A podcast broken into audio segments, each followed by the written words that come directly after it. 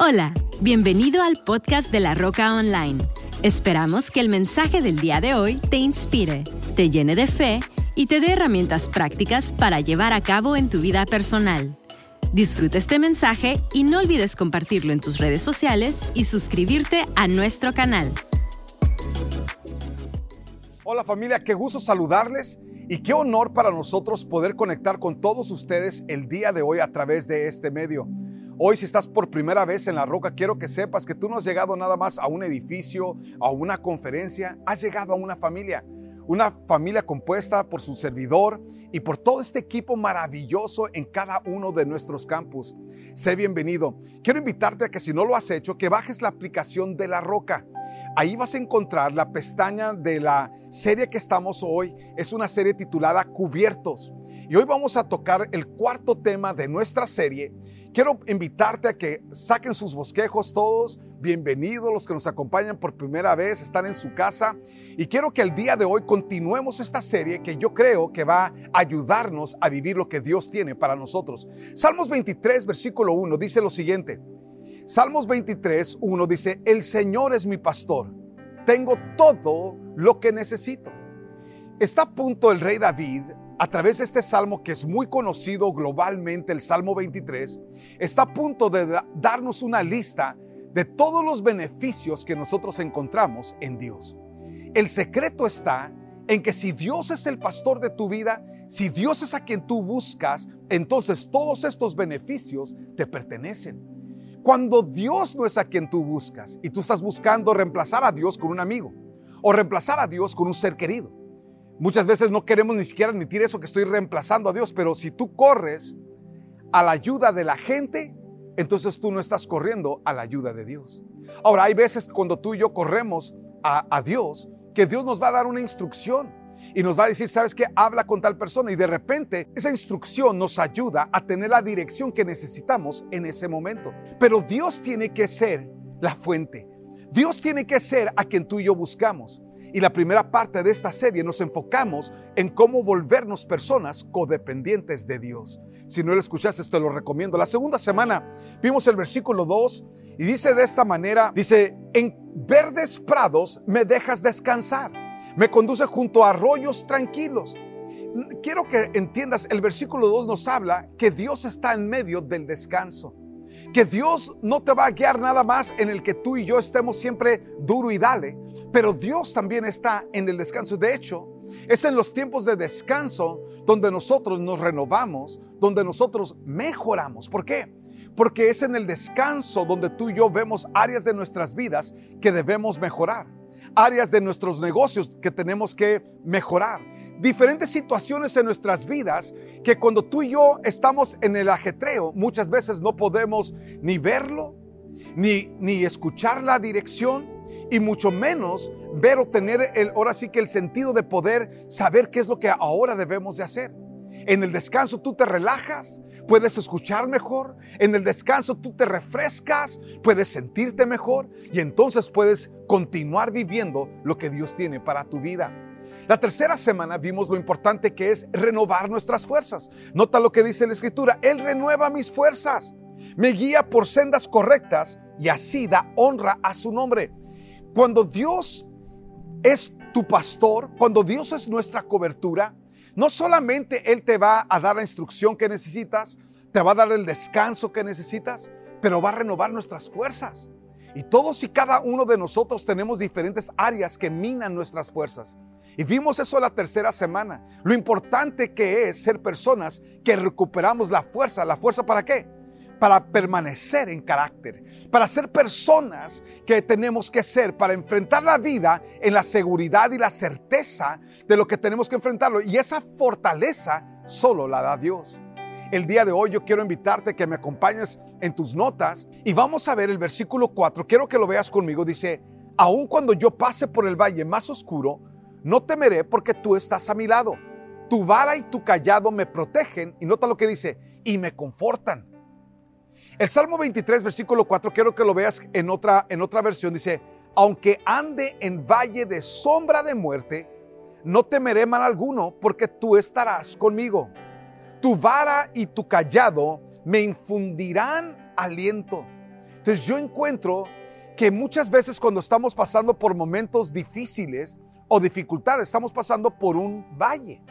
Había una canción antigua que decía, cruzando el valle voy hasta llegar allá, a la mansión que tú. Entonces, él, estaba mencionando, este cantautor estaba diciendo que muchas veces en la vida se atravesan valles. ¿Algunos de ustedes han atravesado un valle?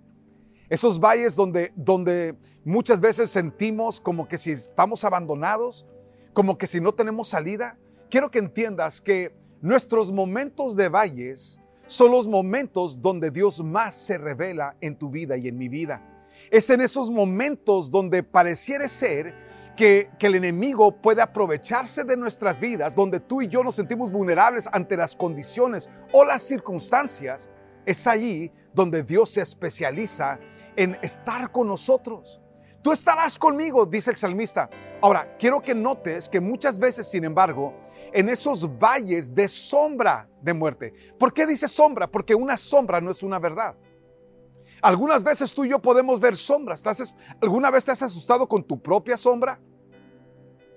¿O que viste una sombra y te espantó? A mí me ha ocurrido, a mí me ha pasado. Y es impresionante cómo tus propios reflejos Recuerdo hace unas semanas atrás, entré a un sitio donde había una luz de un lado y, y, mis sentidos, yo reaccioné a la sombra que esa luz dio y mis sentidos, todos mis sentidos entraron en... en, en, ¡ah! Entré en posición de alerta en un segundo porque en un lugar donde no había nadie, de repente vi una sombra. Y muchas veces no, nos podemos espantar de las sombras y las sombras no son realidades. Son aspectos que muchas veces el enemigo es experto en buscar que esas sombras en tu vida provoquen esos, esos caos en tu alma, esos caos psicológicos para moverte a te hay un dicho que decimos en México, la burra no era arisca, la hicieron. Y a lo que se refiere eso es que cuando la burra reacciona, cuando de repente alguien levanta la mano y la burra reacciona es porque está acostumbrada a que le peguen. Entonces llega un punto donde ese animal que está acostumbrado a recibir el golpe ya no necesita sentir el golpe para reaccionar. Ahora reacciona con algo que pareciera que le va a dar el golpe. Y así muchas veces nosotros andamos. Andamos moviéndonos, andamos reaccionando en base a algo que es incierto.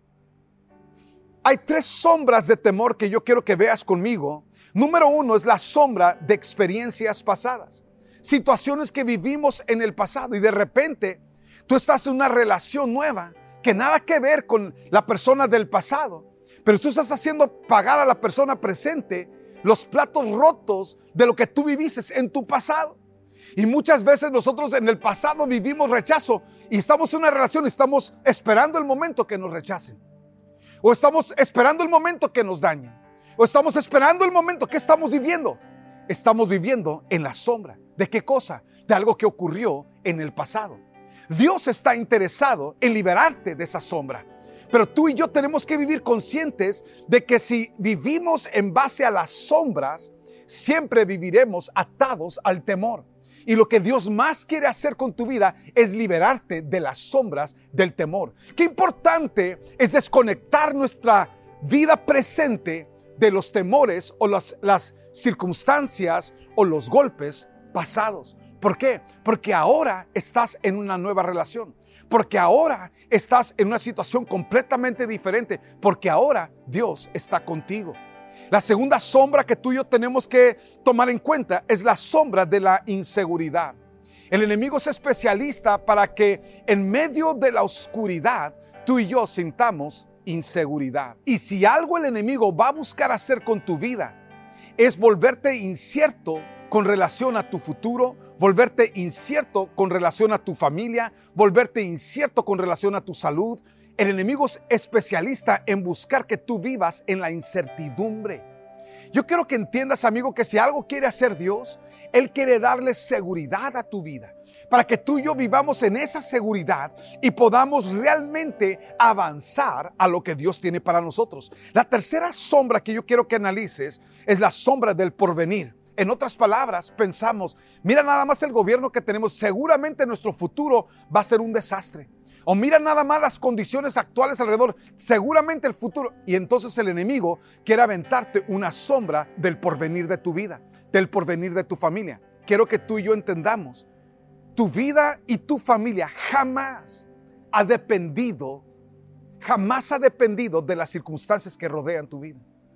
Nuestras vidas, cuando Dios es tu pastor, Él es tu cobertura. Y Él es el que te guarda de todas aquellas apariencias de muerte, de destrucción, todas esas apariencias de dolor o de futura tristeza. Dios es la realidad de nuestras vidas. Y si Dios es tu pastor, Él es tu cobertura, tú estás protegido y no tienes nada que temer. Voy a pedir que el resto del equipo continúe en este mensaje. Por favor, pasen chicos. Entonces veamos y tratemos de frente qué es lo peor que puede suceder. Yo veo que lo peor que pudiera suceder es que morimos. Dices tú, bueno, José, entonces ya, ya sucedió lo peor. No, no, escucha lo que te voy a decir. Es que cuando tú y yo entendemos que lo peor que puede suceder es lo mejor que nos puede suceder, todos sabemos que en esta tierra todos estamos de pasada. Dije, en caso que no lo sepas, es, está 100% probado que el 100% de todos los que están escuchando este mensaje, todos vamos a partir con Dios. Tarde que temprano, está 100% comprobado. Entonces, ¿qué hacemos con esto? No podemos vivir en un, en un temor, en una inseguridad de, de destrucción total. Tenemos que vivir entendiendo entonces, conscientes de quién es Dios para nosotros aquí en la tierra, pero cuando nuestro tiempo en la tierra se acabe, nuestro lugar, nuestro paradero es el cielo. Calles de oro, mar de cristal, una dice la escritura que Jesús está preparando una mansión para nosotros, para que donde Él está nosotros estemos con Él. Ahora algunos dirán, no, pues qué increíble lugar. Y otros dirán, bueno, tampoco tengo prisa por llegar, ¿no? Aquí lo importante es que tú y yo entendamos que lo peor que te puede suceder es lo mejor que te puede suceder. Y en el Inter, lo que tú y yo tenemos que ah, tener claro en nuestras vidas es cómo funcionar aquí en la tierra. Y una de las cosas con las cuales tú y yo no podemos funcionar es que no podemos funcionar en temor. No fuimos creados para funcionar en temor. Nuestra mente no puede funcionar en temor. Es más, nuestra mente deja de funcionar cuando tú y yo estamos con temor mi esposa cuenta una historia súper chistosa de una ocasión que le dijeron que alguien se estaba metiendo a robar a su casa. Ella estaba entrando a su casa y escuchó un mensaje que le habían dejado de que hey, mucho cuidado porque parece que hay alguien queriéndose meter a tu casa.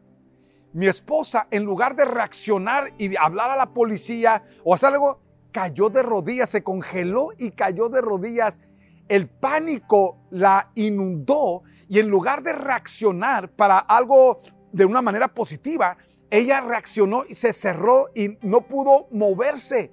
Estaba congelada por el temor. Claro, mi esposa lo cuenta mucho más chistoso, porque no, no, no es algo chistoso, pero mi esposa lo cuenta de tal manera que se van a reír el día que ella lo cuenta. Pero quiero que entiendas que nuestras vidas no fueron creadas para funcionar con ningún tipo de temor. Nuestro cuerpo cuando siente temor reacciona de una manera adversa. No fuimos creados para vivir con temor, ni con inseguridad, ni con incertidumbre. Esas son cosas que son para personas que no tienen la cobertura de Dios. Pero tú y yo tenemos la cobertura de Dios. Nota lo que dice Hebreos 2.14. Me encanta eso debido a que los hijos de Dios son seres humanos, hechos de carne y sangre. El Hijo también se hizo de carne y sangre pues solo como ser humano podía morir y solo mediante la muerte podía quebrantar el poder del diablo. Nota lo que Jesús hizo, quebrantó el poder del diablo, quien tenía el poder sobre la muerte. Únicamente de esa manera el Hijo podía libertar a todos los que vivían esclavizados por temor a la muerte. Si algo vino Jesús a hacer a favor tuyo, a favor mío, es destruir el control, el poder de la muerte. Ahora, si Dios ya se encargó de deshacer todo aquello que era la base del temor y la inseguridad más grande que el ser humano puede tener, que es la muerte, ¿qué es lo que tú y yo ahora debemos de tener claro en nuestras vidas? Yo quiero que veas conmigo, porque cuando tú y yo vivimos conscientes de esto, la forma en que vivimos cambia. Marcus Aurelio dijo lo siguiente, no es la muerte lo que el hombre debe temer, sino a nunca realmente haber comenzado a vivir. Déjate lo pongo de otra manera, que no es la muerte lo que tú te debes de preocupar, es a no vivir el propósito de Dios para tu vida de lo que te debes de preocupar. De no llevar a tu familia a vivir el propósito que Dios tenía para ustedes como familia. De eso te debes de preocupar. Nuestra, nuestra seguridad tiene que estar clara de que en esta tierra no tengo nada que temer y que lo único que yo quiero hacer es que quiero cumplir la vida y el propósito que Dios tiene para mi vida, para mi familia en esta tierra. Como dijo una persona, dice que cuando, cuando tú vas a, una, a un cementerio, que encuentras la, lápida y te das cuenta de que dice, nació este año 1900 tal, y, y luego está una línea, y luego dice el año que falleció. Tú y yo estamos en esa línea, estamos exactamente viviendo en la línea. ¿Qué es lo que tú y yo tenemos que hacer? ¿Temer de que un día vamos a llegar a la fecha? No, lo que tenemos que hacer es aprovechar la línea, aprovechar el tiempo que estamos aquí en la tierra. Entonces, ¿cómo lo hacemos? Viviendo conscientes de la cobertura de Dios. La cobertura de Dios, número uno, nos libera del pasado.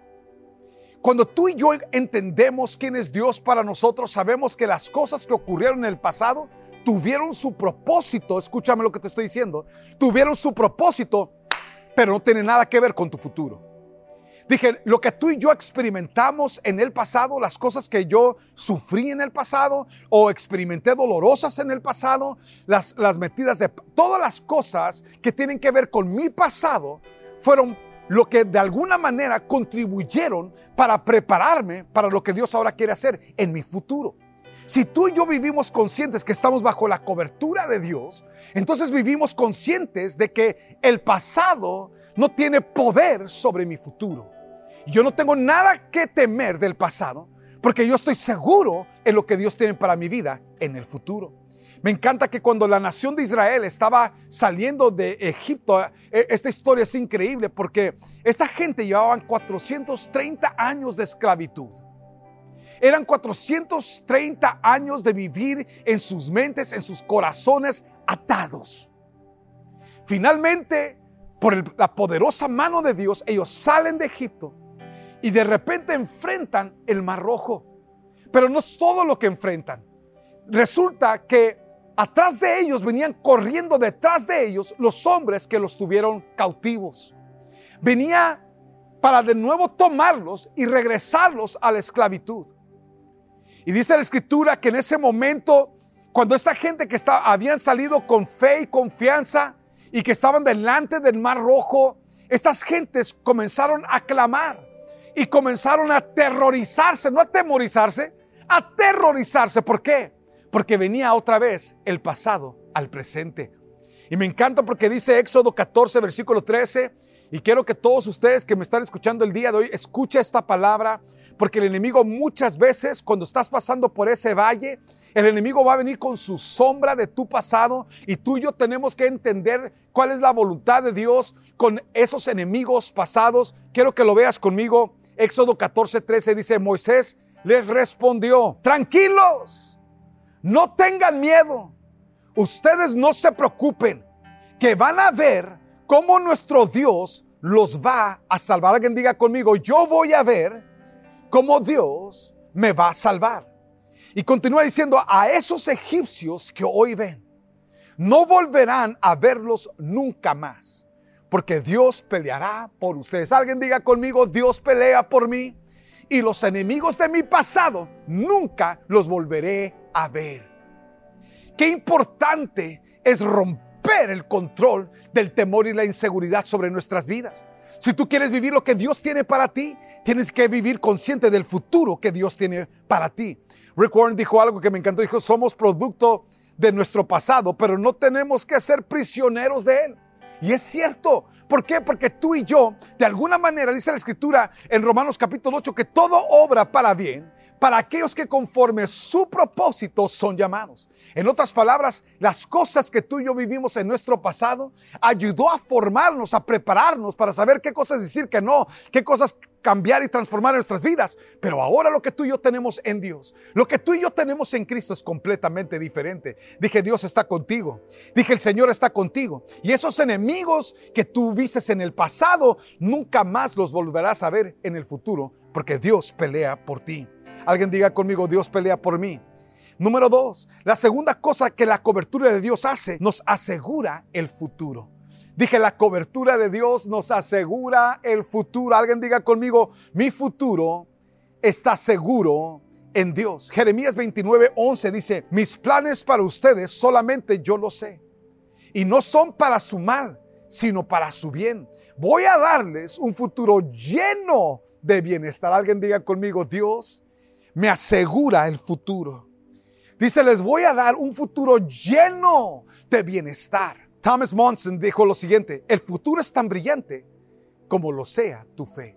En otras palabras, mi amigo, si tú puedes creer en un futuro brillante, Dios puede darte un futuro brillante. Aquello que tú estás dispuesto a creerle a Dios a favor de tu familia, Dios está dispuesto a hacerlo a favor de tu familia. Aquello que tú estás dispuesto a creerle a Dios a favor de tus empleados para que tu empresa crezca y puedas tener familias que tú apoyas y que ves que se levantan. Escucha lo que te digo, Dios estará contigo y tú verás esos sueños, esas cosas volverse realidades. ¿Por qué? Porque tu sueño está a la distancia de lo que tú estás dispuesto a creerle a Dios para que suceda. Número tres, la tercera cosa que la cobertura de Dios hace con nosotros es que nos da protección. Quiero que entiendas, amigo, que, lo que dice la escritura es que dice, tu vara y tu callado me infunden aliento. En otras palabras, ¿qué están diciendo? Yo sé que Dios me cuida. Yo sé que Dios pelea por mí. Yo sé que Dios es el que está conmigo. Alguien diga conmigo, Dios está conmigo. Él pelea por mí. Yo no salgo a enfrentar a mis enemigos solo. Dios va delante de mí. Qué importante, qué importante es ser personas que vivimos consciente que el Dios Todopoderoso está con nosotros. Cuando yo estaba pequeño, ah, nosotros somos ah, cinco hermanos, pero mi hermano mayor, yo, yo mido 6'2, mi hermano mayor mide 6'5. Es un tipo enorme, casi mide dos metros. Y en una ocasión, cuando yo estaba pequeño, a unos chicos en mi salón me querían golpear.